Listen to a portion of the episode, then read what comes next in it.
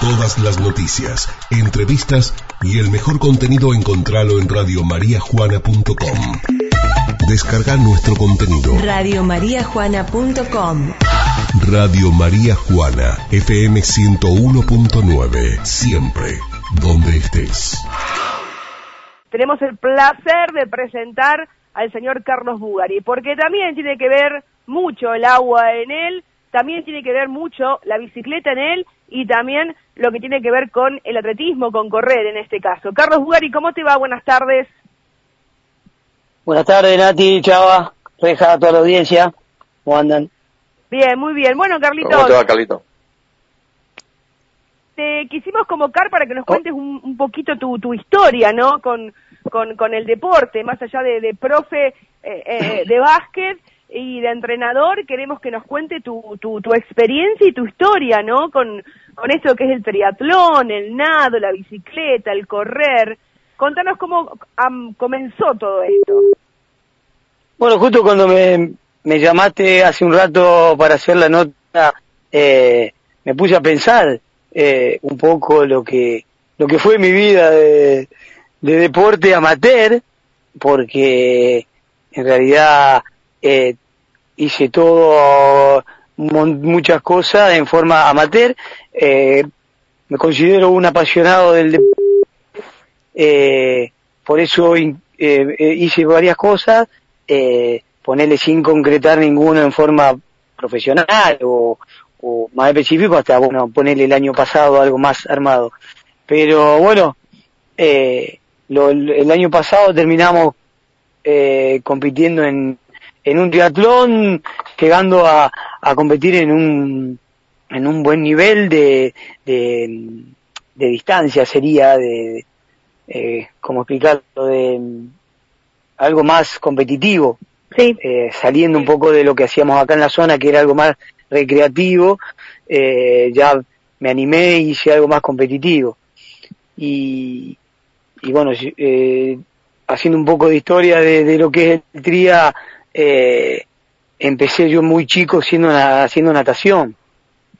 Era, era muy chico y me acuerdo que Chicho me llevaba la pile, me cuidaba, eh, yo creo que aprendí un poco más a nadar antes que a caminar, porque Chicho me cuidaba cuando era chico y, y bueno, estaba siempre metido en la pileta. Eh, enganché una, una época del club muy buena, en la que eh, nos llevaban a la pileta climatizada de San Jorge, con un colectivo que era del club, eh, y Víctor, que en ese momento era el profe de natación, eh, teníamos un equipo armado que nos llevaban, creo que lo hicimos dos años, a, nadar a la pileta climatizada de San Jorge, entonces no dejábamos nunca. De ahí sale eh, Nico Brandán, que, que él eh, fue nadador de San Jorge y Lechu. Ellos continuaron en forma más eh, federada, sería, y bueno, tuvieron muy buenos resultados. Creo que ya ellos creo que competían para, para el Club San Jorge. Pero salen también de la, de esa época de nuestra, de, del club que nos, no, obviamente que era todo, todo bancado por el club, ¿no? Era otra época. Pero bueno, de ahí como que inicié mi, mi carrera deportiva. Eh, Sí. sí. No, no, bueno, después siempre jugar fútbol y hice todas las inferiores en el club y me acuerdo que hice atletismo con, con Alberto Moyano. Eh, Alberto, cuando se crea la, la, la pista de atletismo que está allá atrás de la cancha, Alberto me acuerdo que había formado como una escuelita de atletismo y yo participé un par de veces. Eh, con él y no me acuerdo si había alguien más que enseñaba, eh, que no duró mucho tiempo tampoco, pero había estado buena la idea. Y, y bueno, y después también, eh, mientras en, to- en toda la época de, de, chico hicimos volei masculino, íbamos a competir con eh, a los a los encuentros de mini volei, éramos el único equipo de varones de la zona. Eh, que nos incluían a jugar también y viajábamos con las chicas. Eso fue al principio cuando éramos chicos, ¿no? Ujú. Ahora, eh, Carlos, me hablaste de natación, me hablaste de atletismo, eh, me hablaste de fútbol inferior, me hablaste de vóley, eh, vas que nada y terminas siendo el profe o el creador de una criatura que terminó siendo campeón provincial. Sí, bueno, lo que lo del básquet fue medio eh, que todavía ni ahora le puedo entender lo que hizo Sangre y el Cuca cuando me llamaron, porque yo había terminado mi carrera de profe y me quedaba a rendir básquet. Eh, dos años de básquet me quedaba a rendir, bueno, yo nunca había trabajado, nunca había, había yo creo que una práctica en mi vida de básquet y bueno, me costaba y bueno, había tenido unos problemas para rendir y era la única materia que me faltaba para recibirme. Y me llaman para trabajar en básquet, primero en la parte física de la primera, eh, con Aníbal, bueno, obviamente que ahí la zafaba un poco porque yo hacía trabajo de profe, entonces me era más fácil mientras iba aprendiendo lo que era el básquet. Aníbal me ayudó un montón, eh, y bueno, y después los poco tiempo me llaman para empezar a trabajar con los chiquitos del básquet y, y bueno, me tuve que poner a, a estudiar más específico del deporte, porque bueno, obviamente en profesorado te dan una vuelta por todos los deportes, pero después tenés que estudiar cada deporte si te querés dedicar. Eh, entonces, bueno, yo más todavía tenía que estudiar el básquet porque no lo entendía. Y bueno, eh, hice un curso donde salía curso, me iba al colectivo, en ese momento no tenía auto, no tenía nada. Y hasta Córdoba me fui sin conocer nada y eh, empecé a hacer cursos de básquet, de, más de todo de entrenador y, y también, bueno, después de profe, eh, de, preparador físico específico de básquet. Y bueno, y fui creciendo también eh, de categoría porque eh, fui como escalando de, edades hasta llegué a dirigir eh, sub 15 en su momento, o sea, tenía de escuelita sub 15 y después, bueno, por cuestiones laborales fui dejando eh, categorías hasta quedarme, bueno, otra vez de vuelta con, con los chiquitos.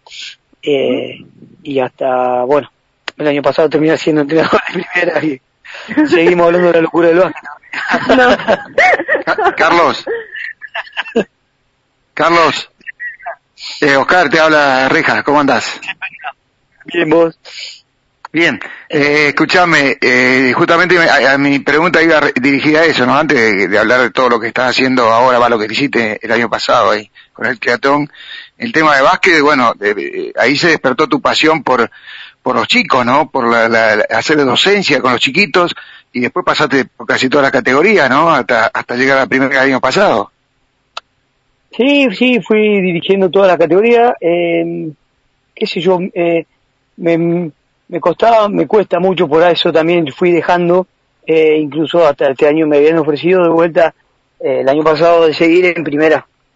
Me cuesta mucho la competencia, me, no me, eh, me pone muy nervioso, me, o sea, como que eh, quiero ganar. Y, entonces eh, no era lo mío, o sea, yo disfrutaba más estando con los chicos en la enseñanza eh, sin competencia.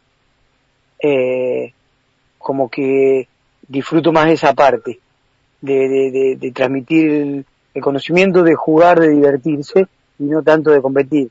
Eh, por eso también fue uno de los motivos de ir dejando de categoría porque, eh, no sé, me pasó de tener, de, de, pelear con los árbitros, de discutir con gente y no es lo que yo quería. Eh, pero bueno, mi forma de, de, vivir el, el deporte, de, querer ganar o demostrar o, o progresar que me llevaba a eso y no, no, no, no era la, lo que yo quería o lo que deseaba del deporte. Eh, por eso me, quedé con los chiquitos y, y en la forma más amateur que existe. Eh, lo mismo que lo que me pasa en lo personal. Eh, las competencias nuestras son prácticamente amateur y a disfrutar. Eh, por eso no, eh, no sé si me entiende lo que quiero, a lo que, a lo que voy. Eh, perfecto. Perfecto, perfecto. E incluso hasta cuando el año pasado dirigí el equipo de veteranos de básquet, eh, no entendí la consigna que era, era participar, yo quería ganar y, obviamente no peleé con nadie, son todos los vagos, me bancaron siempre, pero no, no, yo no la pasaba bien. Eh, por eso decidí antes de, de, pelear, de, mandarme alguna bacana, de, eh, de retirarme y, y ayudar en todo lo que pueda desde afuera. Eh, pero bueno, así es más o menos la historia. Eh, ahora, eh, Carlos, ¿cómo, se te, ¿cómo se te despierta eh, la pasión por el triatlón? Eh, ¿Cuándo comienza esta locura de decir, bueno, voy a hacer algo para mí, quiero hacer esto porque a mí me gusta esto, más allá de lo apasionado que sos del deporte? Eh, ¿Cómo surge? ¿Por invitación? ¿Porque te empezaste a investigar y empezaste a encontrar grupos que, realizaban este tipo de, de deportes? Eh, ¿cómo, ¿Cómo arrancó tu historia con el tri? No, nosotros, bueno, yo venía de, de hacer poco deporte, eh, más que jugar al básquet ahí con los veteranos, eh, por ahí alguna vez ir a jugar fútbol con, mis amigos, y llega una invitación del Club San Jorge, eh, al club acá, con un curso de guardavidas. Lo fue en el 2011. Eh, yo siempre quise hacer el curso de guardavidas cuando estaba estudiando en Santa Fe, pero la, parte económica no me permitió hacerlo. Era muy caro. En el momento que yo estaba estudiando era muy caro y bueno, no tenía para bancar eh, esa parte económica que me salía un año y medio, dos años de, dos años casi de curso guardavidas. Y bueno, el gremio guardavidas quiere que, que haya más guardavidas en el país, entonces empieza a salir a los pueblos. Solamente se daba en Rosario Santa Fe, entonces, como San Jorge tenía la pista climatizada, le mandan invitación. Yo me enganché Y bueno, desde, desde aquí fui solo y empecé a hacer el, curso de, de guardavidas en, en San Jorge. Eso me lleva a, bueno, a, a empezar a entrenar, no solo lo que era natación, porque teníamos también pruebas físicas eh, que teníamos que correr, nos tomaban exámenes, entonces tuve empezar a entrenar, porque realmente eh, el primer día que fui a correr, me acuerdo, yo tenía que tener una prueba de 10 kilómetros y, y empecé a correr y creo que corrí eh, dos kilómetros y no pude más correr, eh, porque hacía mucho que no, realmente no corría, sino más que a jugar el básquet ahí con los veteranos y no, eh, entonces, bueno, de ahí empecé a, entrenar, fueron dos años de, entrenamiento duro para hacer el curso de guardavidas, eh, que lo terminábamos en Mar del Plata, en Mar, haciendo prácticas una semana, entonces teníamos que llegar bien, bien en forma. Y bueno, yo creo que ese fue el comienzo de, de, de todo lo que es el tría, porque obviamente la natación es lo que a mí más me gusta, por algo, por eso hice el curso de guardavidas, y, y bueno, empecé a correr, entonces hacía natación y correr y después, bueno, eh, surge de la bici con, eh, no sé, no me acuerdo cómo surge. ¿Con los locos de la bici? ¿Los locos de la bici no, no, no, no, no, nosotros somos los sin freno, pero por eso no me acuerdo cómo surge el grupo y bueno, yo tenía una bici, bueno, el primer día que corremos con Lechu, eh, que fue yo creo que en el 2015, 2016, 14, no me acuerdo, no teníamos bicicleta. a mí me prestan una bici y al hecho también. Y, y fuimos a correr en Tría en el, de la cultura ahí en Pellegrini, eh, con Roberto también, y Roberto ya hacía bici, él ya estaba en el grupo de los locos por la bici. Y yo, y bueno, ese fue el comienzo de de esta disciplina que, que bueno, con, empezamos a tomar un de a poco, eh, fuimos progresando, eh, hasta llegar al año pasado, creo que fue eh, el, el, de la mejor forma que tuve hasta, ahora en el momento, ¿no? Bien. Eh... Carlitos, Nati, ¿puedo hacer una pregunta? Por favor, claro que sí. Ya que no estaba en el aire, me están censurando, ¿eh? vamos a hacer un curso, vamos a dar un curso a Contarino de celulares. yo, yo voy, no sé, ni nadie a dónde hay que ir. Eh, Carlito, eh, entre elegir bicicleta, natación o correr, ¿elegí alguno de los tres o te dan los tres lo mismo? Eh, me gusta más la natación, eh, pero eh, el cría, o sea, me gusta el triatlón. Eh, o sea, hacer los tres deportes al mismo tiempo. Entonces, al, hay un, al hacer los tres deportes, no puedes elegir uno. Tenés que hacer los tres. Eh, porque eh, en, en, ya en un tría como hicimos el año pasado en la en, en Villa Urquiza en Entre Ríos eh, no podés hacer una cosa tenés que hacer las tres eh, yo le digo soy malo en las tres. Eh, nosotros yo me considero malo en las tres porque ninguna por ejemplo fui a correr una maratón a Sauce Viejo que eran 10 kilómetros y no me fue bien. Eh, fui a hacer el cruce de la laguna Setúbal en natación y no ganaba, o sea, no me fue bien. Eh, no estábamos dentro de los mejores. Que en un tri, que en el tría, por ejemplo, de, de Villurquiza me fue bien. Eh, lo mismo que cuando hacemos una competencia en bicicleta. Estamos siempre en un medio para atrás. O ahí en un medio, pelotón, suponete, porque no somos, yo en mi caso, ¿no? obviamente en mi caso de amateur que entreno cuando puedo, eh, estamos medio pelo en las tres, sería.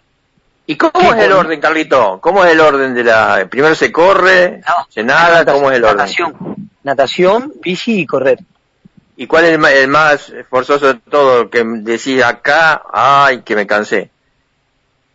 ¿Cuál de los eh, tres? Para, para, para mí, bueno, no sé, yo no, no eh, ponerle la corrida a lo último, porque yo en la natación no, no me va, no me canso, sería, o sea, no me canso, no, eh, tengo, tenía, va, porque ahora estoy abandonado, tenía un ritmo eh, que yo hacía ese ritmo. Puede ser bueno, puede ser malo, comparado con otros, no sé, pero para mí era bueno, porque yo salía del río, de la pileta, de lo que sea, y yo estaba entero yo llegaba a la bicicleta bien. Eh, si yo sabía que podía nadar más rápido, mucho más rápido de lo que yo nadaba, pero después tenía que agarrar la bicicleta. Eh, ahorrabas energía en una palabra. Yo me, yo sabía cómo tenía que nadar, a qué ritmo tenía que nadar. Eh, y después, eh, con la bici, eh, eh depende mucho de si haga eh, si enganchás un pelotón, si podés hacer grupo, es fundamental hacer un grupo en la, en la bicicleta. Eh, entonces vos vas eh, tirando, como se dice, ir adelante un rato cada uno. Porque el que va adelante en un grupo de cuatro, suponete, es el que hace la fuerza. El resto va eh, chupado atrás, ¿cómo se llama? ¿Cómo se dice? En la asunción del resto. Y es increíble lo que vos descansás. Eh, cuando vos vas cuarto, suponete tercero, no, no hace fuerza. Entonces, cuando vos, eh, yo suponete el último triatlón, salí muy bien del río en Villa Urquiza y, salgo de la, con la bici y enganché un, un grupo de, y eran muy rápidos para mí. Juega mucho la estrategia entonces. Claro, eso es estrategia. Eran 40 kilómetros que teníamos que hacer de bicicleta. Oh. Veníamos, de, veníamos de nadar un kilómetro y medio en el río Paraná. Había que hacer 40 kilómetros de bici y después teníamos que correr 10 kilómetros. Encima en Villa Urquiza, que viste cómo es Entre Río, que son esas eh, eh, subidas y bajadas, eh, que no es lo mismo que tenemos acá. Nosotros no estamos acostumbrados a eso y la subida se siente. Entonces yo, por ejemplo, que me alcanzan tres ciclistas y yo me voy atrás de ellos. Y yo lo podía haber seguido, eh, pero me doy cuenta que no era mi ritmo. a la velocidad que estos muchachos iban. Entonces decidí abandonarlos y aguardar a la espera de otros. Y habré hecho un par de kilómetros y ya me alcanzan otros. Eh, entonces yo ya sabía que estos habían salido más atrás mío, entonces eran como yo o más malo, si no hubiesen sido adelante mío. Y me engancho con ellos y me doy cuenta que eran como yo, o un poquito mejor o un poquito peor, pero estaban ahí como yo. Y bueno, tiramos los casi 30 kilómetros juntos, en el cual vas rotando, no sé, un kilómetro, eh, 500 metros, no sé, según el viento, el día, el, el recorrido, la, la subida, la bajada, y vos vas guardando pierna para lo que es la corrida. Y una vez que te bajaste de la bicicleta, ahí sos vos. No tenés nadie que te ayude. Eh, y bueno, eran 10 kilómetros que tenía que correr en ese momento y lo sufrí. Por eso para mí me parece que la corrida es la que más me cuesta. Pero también por una cuestión de que tiene todo lo otro encima. Ahora, Carlos, ¿qué, ¿qué tiempo empleas para una competencia triatlón? ¿Qué tiempo generalmente se emplea? Es, todo depende de, de la distancia. Eh, ¿Vos cuánto empleaste, por eh, ejemplo, en Villa Urquiza? En Villa Urquiza lo hice en dos horas, dos horas veinte, me parece. Algo así. Eh, pero, por ejemplo, bueno, eso habían sido 1540-10. En San Francisco, que vamos también la segunda vez que lo hicimos, es 7.50, 25, o sea, 7.50 de natación, 20 de bici y 5 corriendo. Eh, de un año al otro yo bajé 5 minutos. Eh, del año al año pasado yo bajé 5 minutos. O sea, es como que yo me competía a mí mismo. Cambié de bicicleta, porque lo hice con otra mejor, eh, me entrené más, pero 5 minutos para mí era una Ahora. Entonces como que en un año vi el progreso. Sí. No, no hay dudas. Ahora, ¿cuánto tiempo, después de una competencia como la que estás nombrando, sea San Francisco, sea Villurquiza o, o la que has eh, competido, eh, ¿cómo recuperas el físico por el desgaste que empleas en todo ese tiempo? Eh, ¿Cómo recuperas el físico? ¿Cuánto tiempo te va de recuperación? No, yo creo que...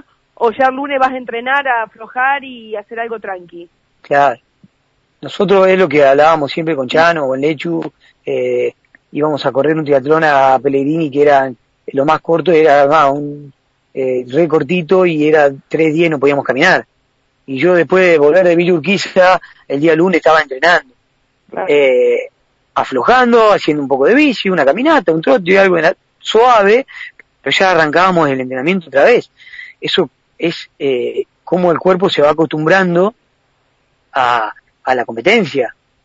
Eh, y, y, y, la constancia de decir, eh, empezamos y, y, el lunes hay que entrenar, hacer algo para aflojar las piernas y ya el martes estamos haciendo algo más y ya, ¿me entendés? Eh, yo me diagramo mi entrenamiento de acuerdo eh, a también cuando son las competencias, medio que eso, bueno, lo hago yo con mi, soy mi propio entrenador, sería. Eh, ¿Y cuánto le dedicas al entrenamiento, Carlito? Eh, ¿Y con el tema natación cómo haces? No, ahora no estamos haciendo nada. No, no, ahora no por la pandemia, pero en tiempos regulares. ¿Cuánto le dedicas al entrenamiento? Y en el caso de natación, el tema de invierno, ¿cómo, cómo lo practicas? En invierno vamos a Sastre, vamos a la uh de Sastre, al menos eh, estábamos haciendo martes y jueves, suponete, eh, una hora, una hora y cuarto íbamos a nadar, y los sábados habíamos enganchado, sábado a la tarde nos íbamos en bicicleta, eh, nos llevábamos la mochila poco y hacíamos una natación y nos volvíamos en bici. Aprovechábamos a hacer un duatlón ahí. Eh, hacíamos varios, eh, bastante seguidos, sobre todo ya los meses de, septiembre, octubre, que ya eh, no hace tanto frío, eh, nos íbamos en bici y nadábamos y volvíamos, así que casi le estábamos haciendo tres veces por semana. Eh, eso en tiempo invierno. Y en la parte de verano, le agregamos un poquito más de natación, que era, bueno, obviamente en la pila nuestra. Carlos, vos comentaste el de mm, las competencias de Pellegrini, ¿no? Tenés una anécdota ahí en la competencia en Pellegrini que erraste el camino sobre el final y, y, perdiste vos que decís que sos tan competitivo, ¿no? sí, le erré, le erré la flecha y seguí derecho y yo venía a calcular, venía en cuero, eh, en zunga, eh, corriendo por la calle Pellegrini y una señora, pobre anciana, me salió, paré a preguntarle dónde estaba. La pobre se metió dentro de la casa de haber dicho, el loco este se escapó de, de, de, de loquero. yo me reí, no podía no entender. Y bueno, le re y igualmente venía, venía bien, pero bueno, me perdí. Para, para perder en Pellegrini. Eh, pero sí, sí, eh, esta fue una anécdota muy linda. Ahora, ahora, eh, Carlos, eh, más allá de, de, la natación, más allá de, de, del triatlón y demás, también tenés, tuviste en tu época, no sé si lo seguís teniendo, eh, una forma de despuntar en vicio también como es el kayak. Contanos un poco, también es una competencia eso, también es un deporte. Sí, con el kayak también tengo otra anécdota muy buena. Eh, estábamos en segundo año de la, del instituto, 2001, y, y un profesor eh, organizó una travesía en Calla, o Piragua, desde Callata a Santa Fe, eran tres días, no, dos días, dos días. Dormíamos en carpa, estaba todo, él tenía un yate, y, y teníamos que llevarnos toda la carpa. Bueno, un compañero de, de, de, del instituto que era de Rincón, tenía dos piraguas. Eh, obviamente el vago criado en la isla. Entonces, eh, nos, nos armamos dos, dos parejas de, vagos y nos vamos. Eh, acá ya está. Nos vamos el viernes. La, la, estaba sábado. Yo en mi vida me había subido a una piragua. No sabía ni lo que Entonces nos vamos el viernes. La piragua ya la había llevado un transporte y el vago nos enseña a remar.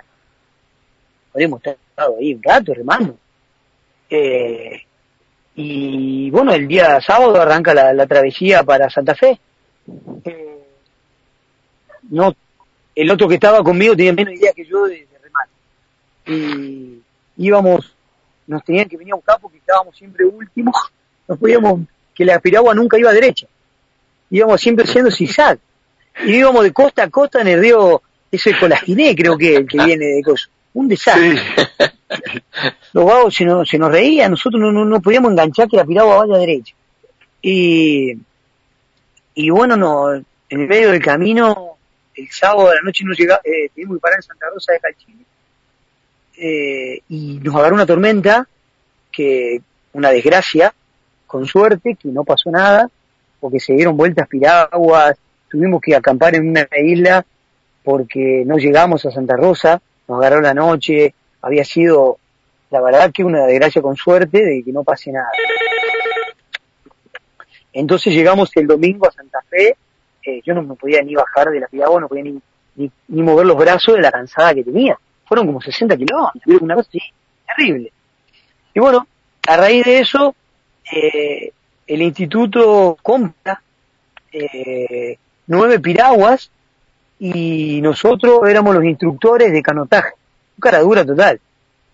Eh, lo mismo, más o menos que me pasó con el básquet, ¿viste? Un cara dura. que no me pagaban, ahí no me pagaban, acá sí. Eh, entonces nos íbamos. El instituto está ahí en el club, atrás del Parque Sur, en Santa Fe. Ah. Enfrente del Náutico Sur. Sí. De, la guardería de lancha. Y nos íbamos eh, eh, ahí, al, al Náutico, a enseñarle a los otros. Espero que yo sabía ir yo y bueno, ya le enseñábamos los otros. Así que tuvimos como un, dos años haciendo enseñanza, estaba muy bueno, como dos veces a la semana, y dábamos vuelta a todo lo que era la parte del puerto, todo lo que era Laguna Setúbal. Eh, hasta que vino la inundación en Santa Fe y se robaron todas las piraguas. Entonces el instituto se había inundado completo y eh, eh, cuando vamos a, porque en Santa Fe buscaban gente que sepa nadar y, que tengan lancha para hacer un rescate de gente en todo lo que era la parte inundada y yo voy a buscar las piraguas y ya se las habían robado todas. Entonces, eh, desde ahí se terminó lo que fue la, la, el canotaje en el instituto. Y después una vez, eh, bueno, eh, encontré en La Rosa un, en las parejas, creo que hay una empresa que hace kayak de plástico y fui y me compré una. Ah, teníamos una piragua que era la Pink Panther. Claro, de Mauro Gaceto con, eso, con, el Víctor, con Víctor Medina. Y la pintamos, nos fuimos a hacer una travesía de Villa Rosario a Rollito. Sin agua, hicimos una travesía de piragua sin agua. Había sido durísimo. Eh, eh, creo que tuvimos una semana sin caminar por lo que habíamos corrido en el río con Mauri. Nos vimos ahora. Eh, era tan grande la piragua que teníamos que eh, se, nos, se nos encallaba en la arena. Así que veníamos corriendo con la piragua al lado. Los otros en kayak que, venían porque era livianito. Eh, así que bueno, eso también. Después me compré el kayak. Y, y bueno, hice un par de, de travesías en kayak, en Santa Fe, en un camping de Sauce donde voy, que el muchacho organiza y, y me invita, entonces también me engancho y, y vamos a, a hacer canotaje también. Pues eso es un poco de todo. Y para ir con una piragua, Carlito, ¿qué se necesita? ¿Equilibrio? ¿Qué, ¿Qué es el conocimiento que se necesita para ir arriba? No, en una piragua no, porque una piragua es grande. Sí. Eh, hasta te podés parar arriba de la piragua. En cambio en el kayak que tenemos nosotros que es individual, eh, ahí sí necesitamos un poco de, no equilibrio, sino evitar movimientos bruscos, nada más. Eh, eh, no balancearse sobre el kayak, pues se da vuelta. Eh, nada más que eso, ¿viste? Ir haciendo movimiento de remo suave. Eh, incluso, bueno, también eh, en su momento cuando se forma la brigada acuática y los bomberos, eh, me llamaron si yo les podía enseñar a, a hacer canotaje y íbamos a los zanjones de Stuber en la ruta ya, ¿viste? El- Sí. eh, acá en la ruta 13 y, y hacíamos con la Pink Panther y los dos callos míos eh, íbamos a, aprender a también hacer eh, que, lo- lo- que los bomberos que estaban en la brigada acuática aprendan a armar y bueno, también cuando hubo emergencias, no me acuerdo si, había sido en Estolia o qué lugar que los muchachos se tuvieron que meter a evacuar gente y también habían ido a Melincué eh, y bueno, también con lo que habíamos aprendido de, de lo que remaron ellos, eh, se pudieron meter también los bomberos. Eso había estado muy lindo también. Qué bárbaro, qué historia, ¿no, Oscar Chava? Porque pasamos de, de la piragua al canotaje, pasamos por la natación, por el atletismo, por, por el ciclismo, eh, bueno, El básquet. todo es el básquet. Eh, Y de básquet todo fui esto- subcampeón, subcampeón con, subcampeón más 35 en Paraná. Eh, Claro, nacional. Claro, de veterano, creo que creo que en todo el torneo habré jugado aproximadamente un minuto y medio entre los cinco partidos. Pero bueno, yo salí en la foto como subcampeón. Y, y de acuerdo- chico jugó al fútbol, Nati también, ¿eh? Claro, Jugó al fútbol señor. también. Eh, Era buen jugador de fútbol. ¿Qué Era rápido. jugaba? Era Sí, rápido. era rápido, el problema, era rápido. eh, el problema era cuando me pasaban la pelota. Por eso me, ahí tenía el problema, ¿viste? me pasaban la pelota no sabía mucho qué hacer. Eh, cuando fuimos a Paraná eh, a jugar el torneo más 35, el reglamento era que eh, todo jugador que firmaba la planilla tenía que entrar, tenía que jugar, aunque sea un minuto. Y, y cuando llegamos a, a la final, con el equipo que le había ganado a todos los jugados por 50 puntos, eran una bestia de, de Chaco, un equipo que podían jugar, no sé, lo que quieran. Eh, y yo no quería firmar la planilla. Yo no quería entrar a jugar ese partido. Los vagos eran TNA, habían jugado, eran profesionales. Digo, no, que yo no me cambio, no me quería cambiar. Me agarró, me agarraron el Tony, Juancho, me retaron y me tuve que cambiar, ¿viste? Por si, por si se lesionaba alguno, éramos 11 justo. Porque no me acuerdo quién se había lesionado y no se cambiaba. Y así que me tuve que cambiar. Digo, ¿qué hago si tengo que entrar? Y bueno, tuve que entrar porque era obligatorio, si no. Eh, igualmente, bueno, nos habían sacado 20 puntos en el primer cuarto, entonces yo estaba más relajado yo. Pero bueno, eh, otra anécdota. Carlito, y como profe, como profe de básquet, eh, la parte física, en el, plantel, en el plantel de primera, ¿solés eh, así hablar con el jugador o cuando lo notás medio bajo, en el entrenamiento, solía hablar así con el, el jugador, con alguno del plantel o no? Sí, eh, bueno, yo, eh, el, el, profe tiene otra relación con el jugador.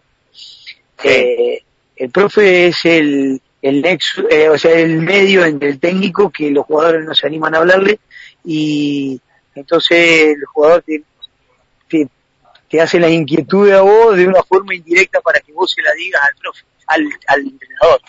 Eso era lo que me, lo que siempre me pasaba, que si había algo del entrenador que el jugador no le, no le gustaba, suponete me lo hacía saber a mí y no directamente al entrenador. Entonces, como que tenemos otra relación eh, más amistosa con el jugador. Obviamente, no soy, no era el que tomaba las decisiones, entonces es obvio que va a otra, otra distancia que la que tiene que mantener el entrenador. Eh, pero sí, todo el tiempo eh, hablar y, y, es fundamental conocer a, a tu jugador y, y, había, yo me acuerdo que había presentado un proyecto, un, un trabajo práctico en un curso que había hecho eh, de, de, preparación física en la que yo expuse el equipo nuestro de primero cuando habíamos salido campeón del torneo de integración. ¿Te acuerdas, Oscar? Que jugábamos sí. contra Rafaela, San Francisco, sí. 2005, sí, por ahí, me acuerdo. Fue. Entonces yo expuse eh, cómo era entrenar a, a mi equipo en el que venía un vago de laburar 10 horas en un campo, el otro de repartir eh, mercadería, el otro de... Y vos tenías que planificar el entrenamiento físico teniendo en cuenta lo que vos había hecho todo el día. Eh, qué, bueno, te, qué, buenísimo, Carlito. Disculpa que te corto, pero qué buenísimo eso. Se te va la teoría a, a, a cualquier lado. O sea, hoy sí, no, porque hoy tengo que hacer fuerza.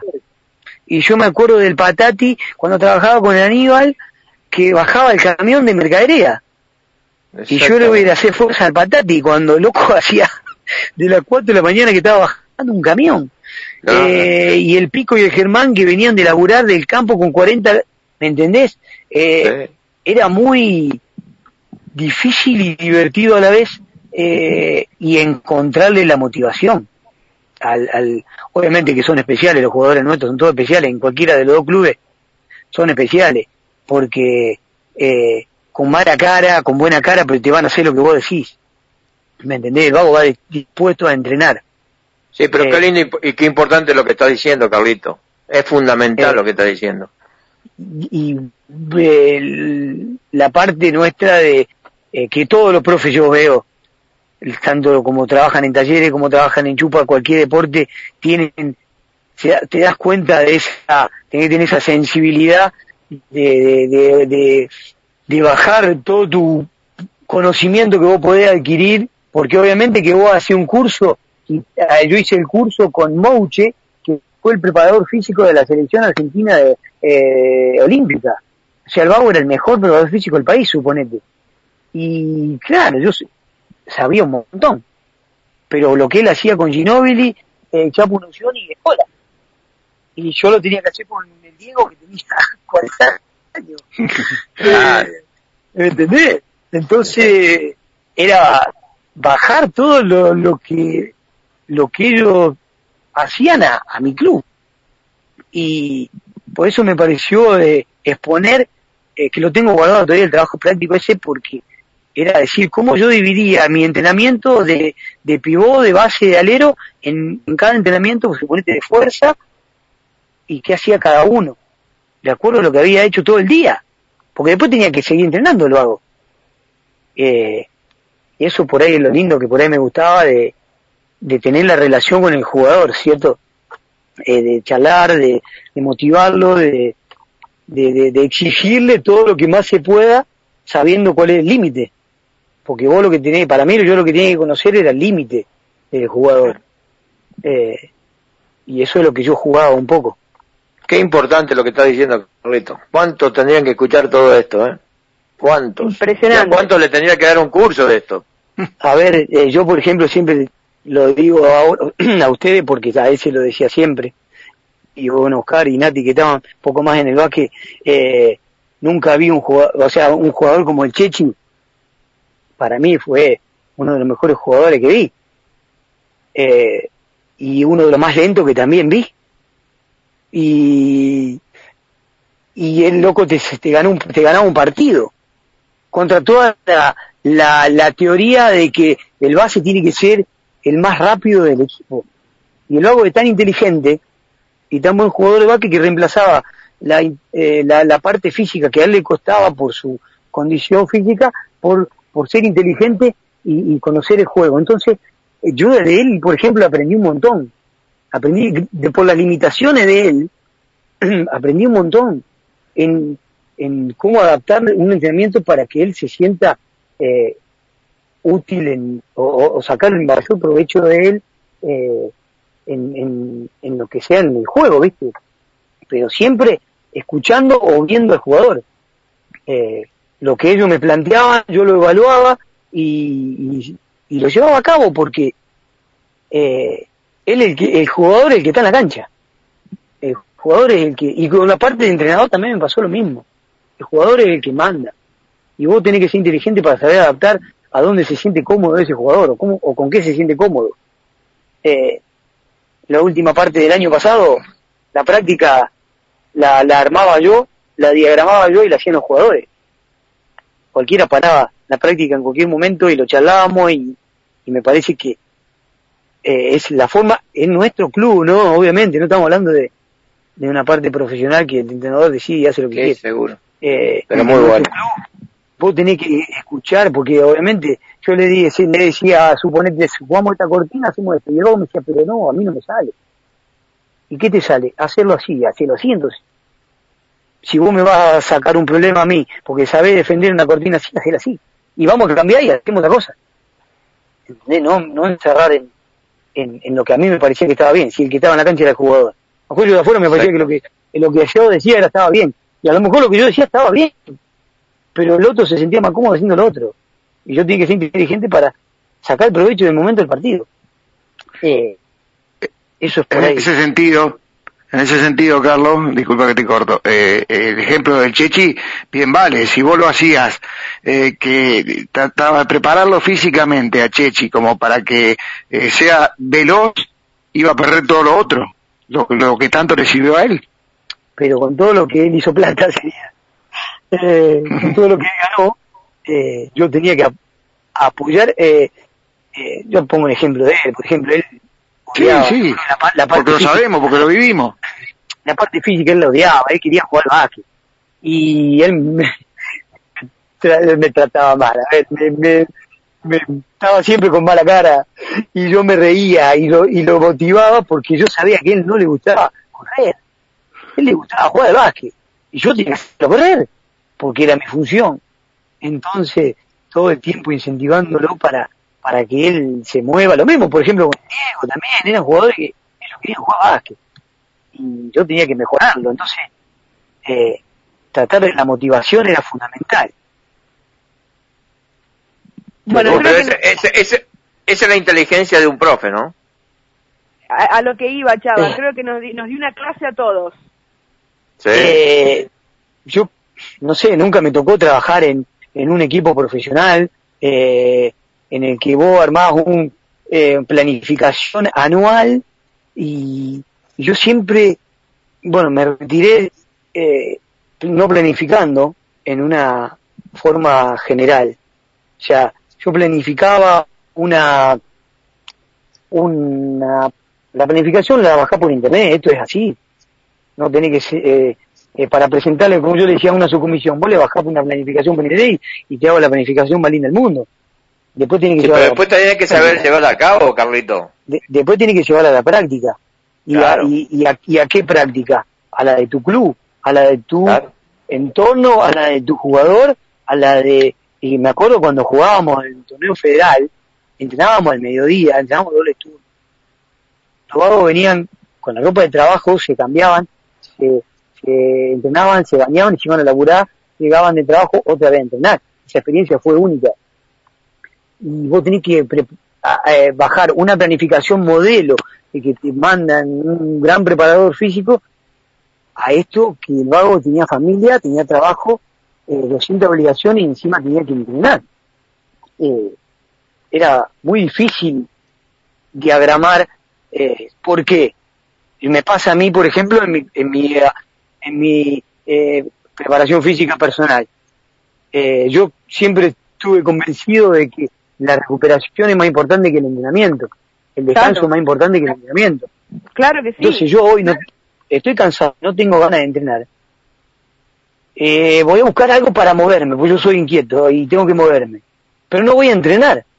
No sé, voy a caminar, voy a hacer algo. Y, y, eso llevarlo a un jugador que nuestro, de María Juana, de cualquier deporte, que está saturado de la cabeza, de, eh, tuvo problemas en la casa, que tuvo el eh, laburo, que y vos encima eh, va a entrenar. Y vamos a sacarle lo mejor. Y no sé si lo mejor es lo que está escrito, lo que no está escrito. Pero eh, tenemos que... El vago que va a hacer un deporte en María Juana, me gusta.